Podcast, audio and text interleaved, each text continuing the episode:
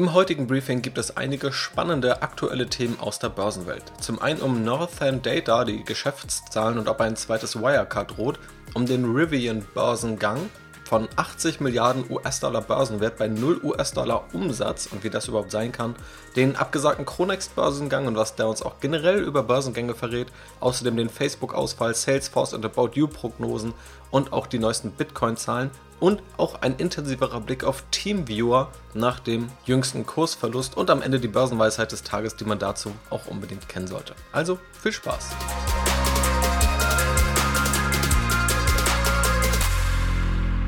Ja, herzlich willkommen heute wieder zum Briefing. Freut mich sehr, dass du mit dabei bist und wir steigen natürlich sofort in die Themen ein. Als erstes geht es um Northern Data und ob da vielleicht ein paar Erinnerungen an Wirecard. Erstmal muss man sagen, Wirecard-Vergleiche sind eigentlich fast immer unfair. Sie zeigen aber schnell, um was für Probleme es geht und da gibt es sicherlich jetzt einige Probleme, über die man auch hier bei Northern Data stolpert. Das sind ganz konkret die veröffentlichten Zahlen und auch die Umstände, wie diese veröffentlicht wurden. Grundlegend hinter Northern Data steckt ein Unternehmen, das die Infrastruktur, also beispielsweise Server- und Rechenzentren für Hochleistungscomputer und Hochleistungsanwendungen liefert. Wikipedia nennt das auch Infrastrukturlösungen im Bereich High Performance Computing. Und da geht es dann ganz zentral auch um Kryptowährungsthemen, also beispielsweise das Minen vom Bitcoin und auch andere Datenthemen, künstliche Intelligenz und quasi alle Buzzwords, aber tatsächlich natürlich auch Zukunftstechnologien findet man dort wieder. Man sieht also, dass es schon eine Tech-Lösung, eine Tech-Aktie oder sogar eine Deep-Tech-Aktie und auch eine Wachstumshoffnung hier wieder aus Deutschland. Und ohne hier in die Analyse gegangen zu sein, gibt es nun einige Probleme, die jetzt aufgetaucht sind und teilweise eben auch heftigst kritisiert werden. Zum einen das erste Problem, das Timing. Die Zahlen für das Geschäftsjahr 2020 wurden erst jetzt, am 30. September, also erst nach neun Monaten nach dem Geschäftsjahr vorgelegt und sie sind auch bis heute noch nicht testiert, also noch nicht von einem Wirtschaftsprüfer abgenommen. Das zweite Problem sind die Zahlen selbst. Es wurde ein Umsatz vermeldet von 16 Millionen Euro, ein Verlust von 12 Millionen Euro auf Jahresbasis. Die Marktkapitalisierung, wenn man mal die Finanzbeteiligung an den Riot Blockchain Aktien rausrechnet, liegt bei etwa einer Milliarde Euro. Das entspricht dann einem Kursumsatzverhältnis von über 60 und das bei tiefroten Zahlen. Also das Unternehmen arbeitet defizitär. Und wenn man sich auch mal die eigene Prognose anschaut, denn diese Zahlen sind weit davon weg. Die Prognose wurde im März 2020 veröffentlicht, die habe ich nochmal rausgesucht.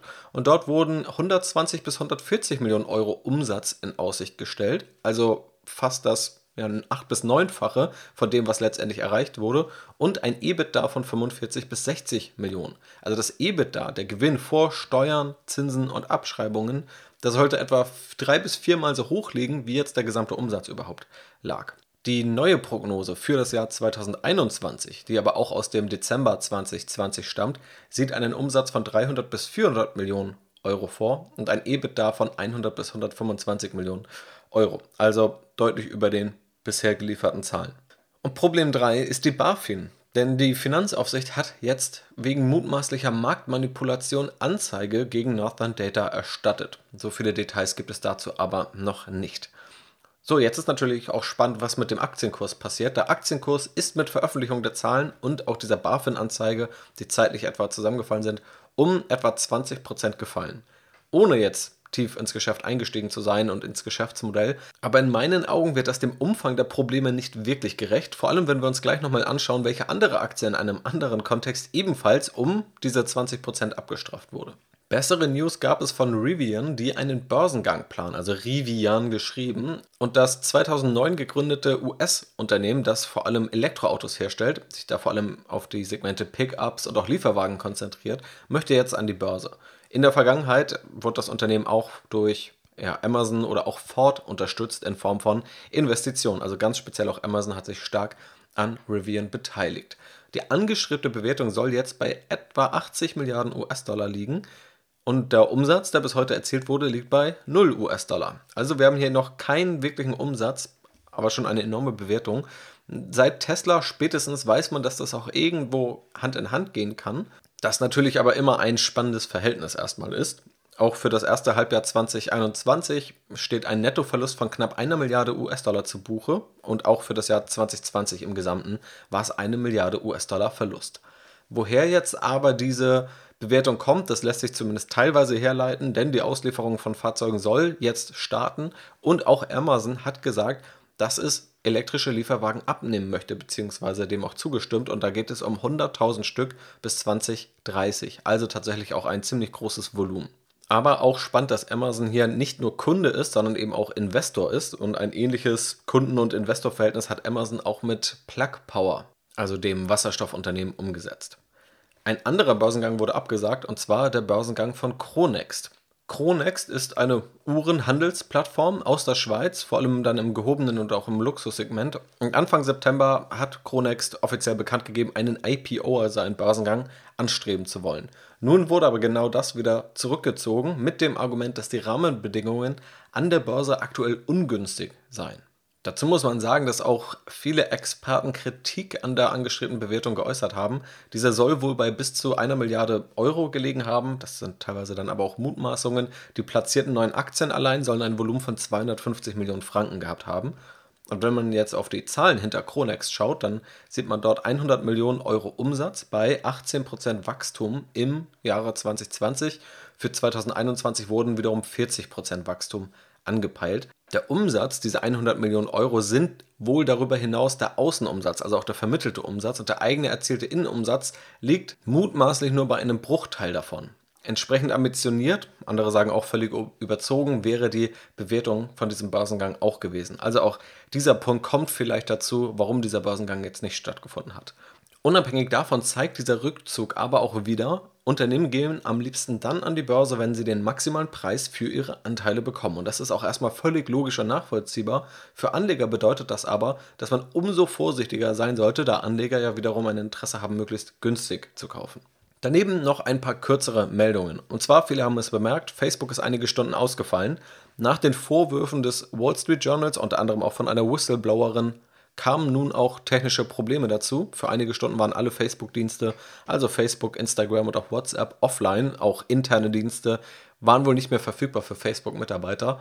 Der finanzielle Schaden wird überschaubar sein. Rechnerisch sollte der Jahresumsatz jetzt ein 1500 geringer ausfallen. Aber natürlich wirft das wieder ein weiteres Problem auf. Ein schlechtes Licht auf Facebook und auch die Konkurrenz von Twitter und anderen Messengern könnte profitiert haben. Positivere Meldungen gibt es von Salesforce. Salesforce war tatsächlich einer der ersten Käufe und auch eine der ersten Aktienanalysen auf Strategy Invest. Und nun hat Salesforce die Prognose mal wieder angehoben. Jetzt werden 26,25 bis 3,5 Milliarden US-Dollar für das aktuelle Geschäftsjahr erwartet, jeweils 0,05 Milliarden US-Dollar, also 50 Millionen US-Dollar mehr als vorher. Und auch für 2023 erwartet Salesforce jetzt mindestens 31,65 Milliarden US-Dollar Umsatz bei 20% operativer Marge. Auch About You, der deutsche E-Commerce-Händler, hat die Prognose angehoben. Nun werden 1,725 bis 1,775 Milliarden Euro Umsatz erwartet. Vorher wurde eher die obere Hälfte von 1,63 bis 1,75 Milliarden Euro angepeilt. Das heißt, man lag ohnehin schon bei dieser Spanne in der oberen Hälfte und hat jetzt aber gemerkt, dass das Ganze vielleicht auch noch leichter drüber liegen könnte. Das hat auch den Aktienkurs kurzfristig beflügelt, aber in einem allgemein leicht zurückgegangenen Markt, gerade auch in Deutschland, ist das Plus mittlerweile wieder weg. Was aber auch bedeutet, die Aktie ist einerseits günstiger geworden, der Preis ist gefallen, die Fundamentalwerte sind tendenziell aber besser geworden durch diese gehobene Prognose. Und auch der Bitcoin ist auf einem hohen Niveau. Natürlich ist der Kurs vom Bitcoin immer ziemlich volatil. Zuletzt konnte er aber mal an einem Tag alleine um 10% zulegen und mit knapp 49.000 Euro steht der Bitcoin nun auch über 30% höher als noch vor zwei Wochen und auch fast auf dem Allzeithoch von April 2021.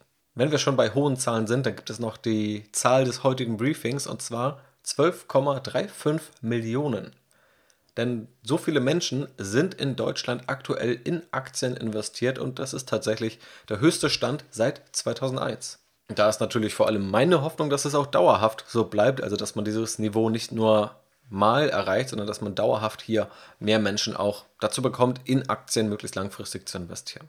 Was auch diese Zahl der Aktionäre immer wieder auf die Probe stellen kann, sind Verluste. Und damit kommen wir auch mal zum Teamviewer-Update, also an dem Update zur Teamviewer-Aktie, die relativ stark verloren hat, nachdem die Erwartungen und der Ausblick gesenkt wurden. Und da möchte ich einmal drauf schauen, auch deshalb, weil ich auf Strategy Invest die Aktie intensiver behandelt habe, auch weil ich tatsächlich selber investiert habe, was da jetzt genau passiert ist, was man daraus lernen kann, wie man damit weiter umgehen kann. Also, was ist passiert? Am 6.10. musste TeamViewer den Ausblick erneut nach unten korrigieren, was die Aktie dann auch auf Talfahrt schickte. Die Aktie hat dann etwa 20% verloren und danach nochmal ja, etwa 5 bis 10% verloren. Klar ist, bei keinem Aktienkauf der Welt gibt es irgendeine Garantie. Also wer in steigende Aktien investieren will, der wird auch zwangsläufig immer wieder in fallende Aktien investieren müssen. Trotzdem lohnt es sich natürlich gerade bei solchen Ereignissen mal ein Investment kritisch zu prüfen und auch darauf zu schauen, wie das Ganze gekommen ist.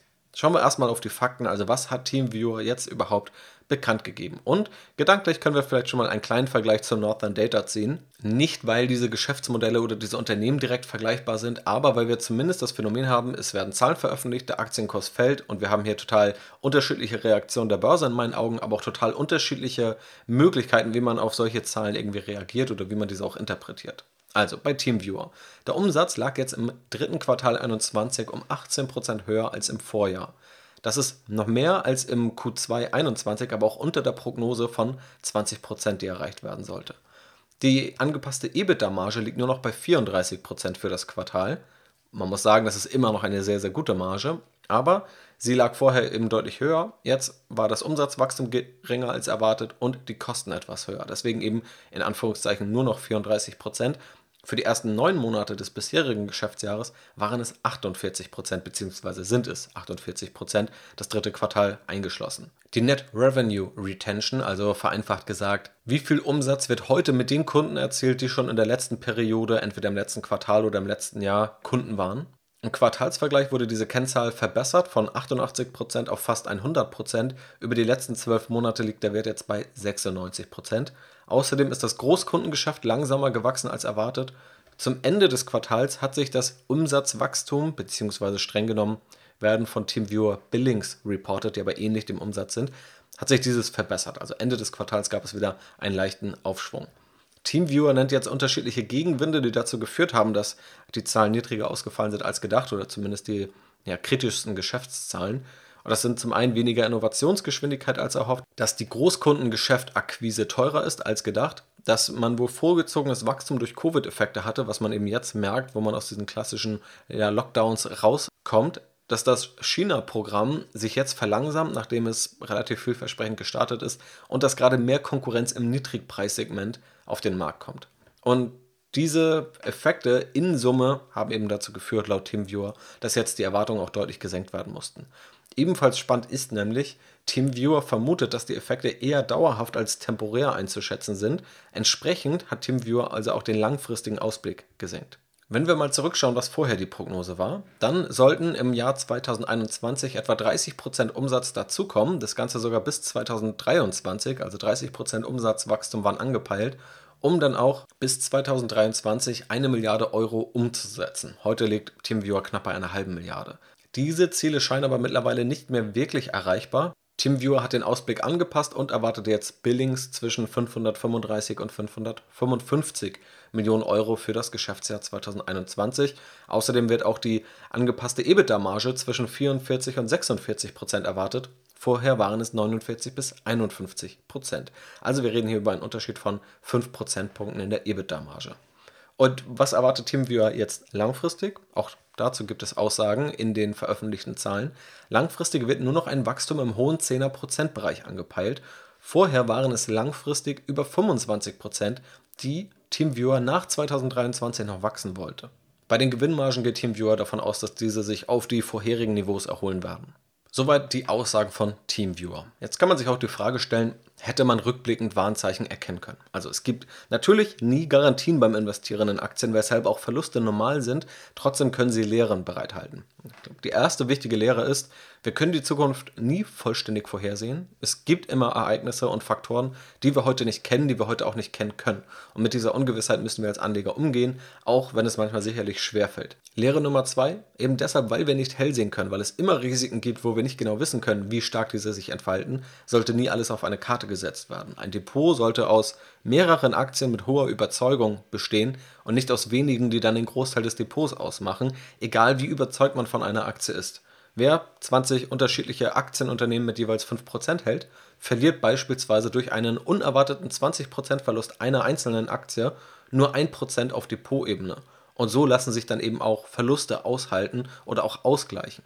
Und Lehre Nummer drei, Verluste beschäftigen uns emotional mehr als Gewinne. Laut Studien, das ist tatsächlich sehr gut erforscht, nennt sich auch Verlustaversion, um den Faktor 2,5. Das heißt, rational gesehen gleichen 100 Euro Gewinn einen 100 Euro Verlust aus. Emotional brauchen wir aber 250 Euro Gewinn, um diesen 100 Euro Verlust auszugleichen. Wer investiert ist und das hier hört, der wird das womöglich irgendwo wiedererkennen oder schon mal erlebt haben. Aber abseits dieser allgemeinen Grundsätze und Lehren, die aus solchen Ereignissen resultieren, die Frage, haben sich die Gewinnwarnungen bei TeamViewer rückblickend in dieser Form abgezeichnet? In meinen Augen haben sie das nicht oder nur kaum. Klar, Risiken gab es und Risiken gibt es auch weiterhin beispielsweise auch Risiken wie vorgezogenes Covid-Wachstum. Es ist einfach schwer vorherzusehen in einer Phase wie der Corona-Pandemie mit globalen Lockdowns, wie beständig die Zahlen danach sein werden. Das ist ein Risiko, das fast jede Aktie aktuell trifft. Und da gibt es einige Beispiele aktuell, wo das Wachstum deutlich zurückgeht, aber auch andere Beispiele, wo das Wachstum ziemlich stabil bleibt. Die Zahlen sahen tatsächlich durchweg positiv vorher aus und die Intensität des Kursverlustes zeigt aber auch, wie überraschend das für alle Marktteilnehmer kam. Wenn wir mal die Zahlen vergleichen, die wir vorher hatten, TeamViewer selbst hat vorher knapp 50% Umsatzwachstum pro Jahr erzielt über die letzten drei Jahre. 30% für die nächsten Jahre, also bis 2023, selbst erwartet und angepeilt, danach noch langfristig 25% pro Jahr. Die Analysten gingen von 28 bis 31% Umsatzwachstum pro Jahr für die nächsten Jahre aus. Selbst der pessimistischste Analyst, das habe ich nochmal nachgeschaut, liegt bei einer Umsatzerwartung von mindestens 20% pro Jahr beziehungsweise lag da noch vor zwei Monaten.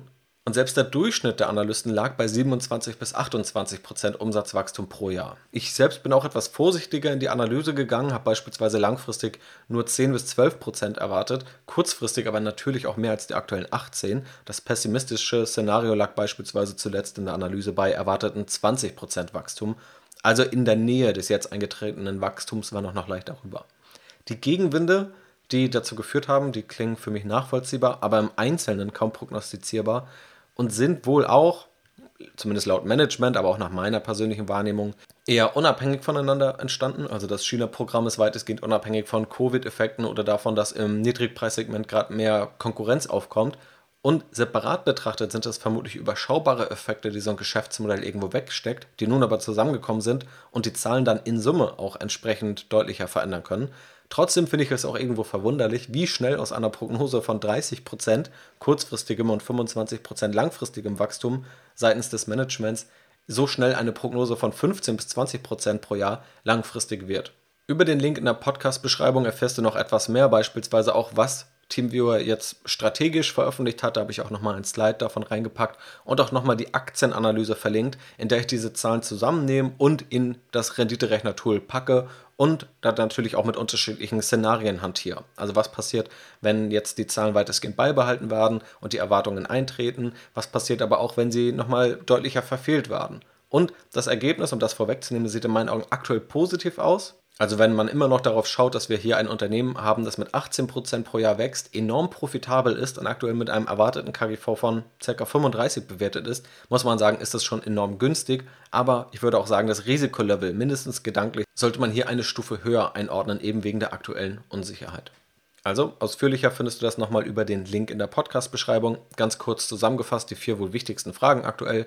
Sollten die Erwartungen zur TeamViewer-Aktie dauerhaft runtergeschraubt werden oder war es nur ein einmaliger Ausrutscher? In meinen Augen eher ersteres. Also das Ganze hat dauerhafte Effekte und die vorherigen Prognosen sind in meinen Augen nicht aufrechtzuerhalten. War der Absturz vorhersehbar? In dieser Form denke ich nicht, auch wenn natürlich jedem immer bewusst sein muss, dass es auch nicht vorhersehbare Risiken und einfach operative Risiken gibt, wo immer mal irgendetwas schief gehen kann und irgendetwas dazwischen kommt, was man nicht vorhersehen kann, was auch das Management und das Unternehmen selbst nicht unbedingt vorhersehen kann. Drittens, ist die TeamViewer-Aktie jetzt riskanter geworden? Ja, auch das ist in meinen Augen der Fall, da der historisch starke und positive Trend jetzt deutlich abgeflacht und auch kurzfristig gebrochen ist. Und die vierte Frage, ist die TeamViewer-Aktie jetzt attraktiv bewertet? Das muss natürlich jeder für sich selbst entscheiden, auch in Anbetracht der Risiken und der Unsicherheit. Aber unterm Strich, wenn man sich einfach nur die Zahlen, wie sie aktuell da stehen, anschaut, sich die Erwartungen anschaut und die vielleicht auch ja, leicht vorsichtiger angeht, dann muss ich sagen, finde ich die Aktie attraktiv bewertet. Was nicht heißt, dass sie kurzfristig wieder auf das alte Niveau hochklettern muss, und das wäre auch nicht meine Erwartungshaltung, dass sie aber auf dem aktuellen Bewertungsniveau durchaus interessant sein kann, wenn man eben sich des Risikos bewusst ist.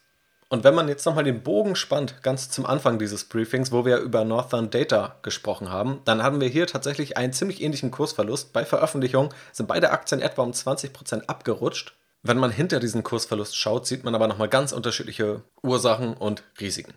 Abschließen möchte ich deshalb auch mit einer Börsenweisheit. Und zwar kommt diese von André Costolani.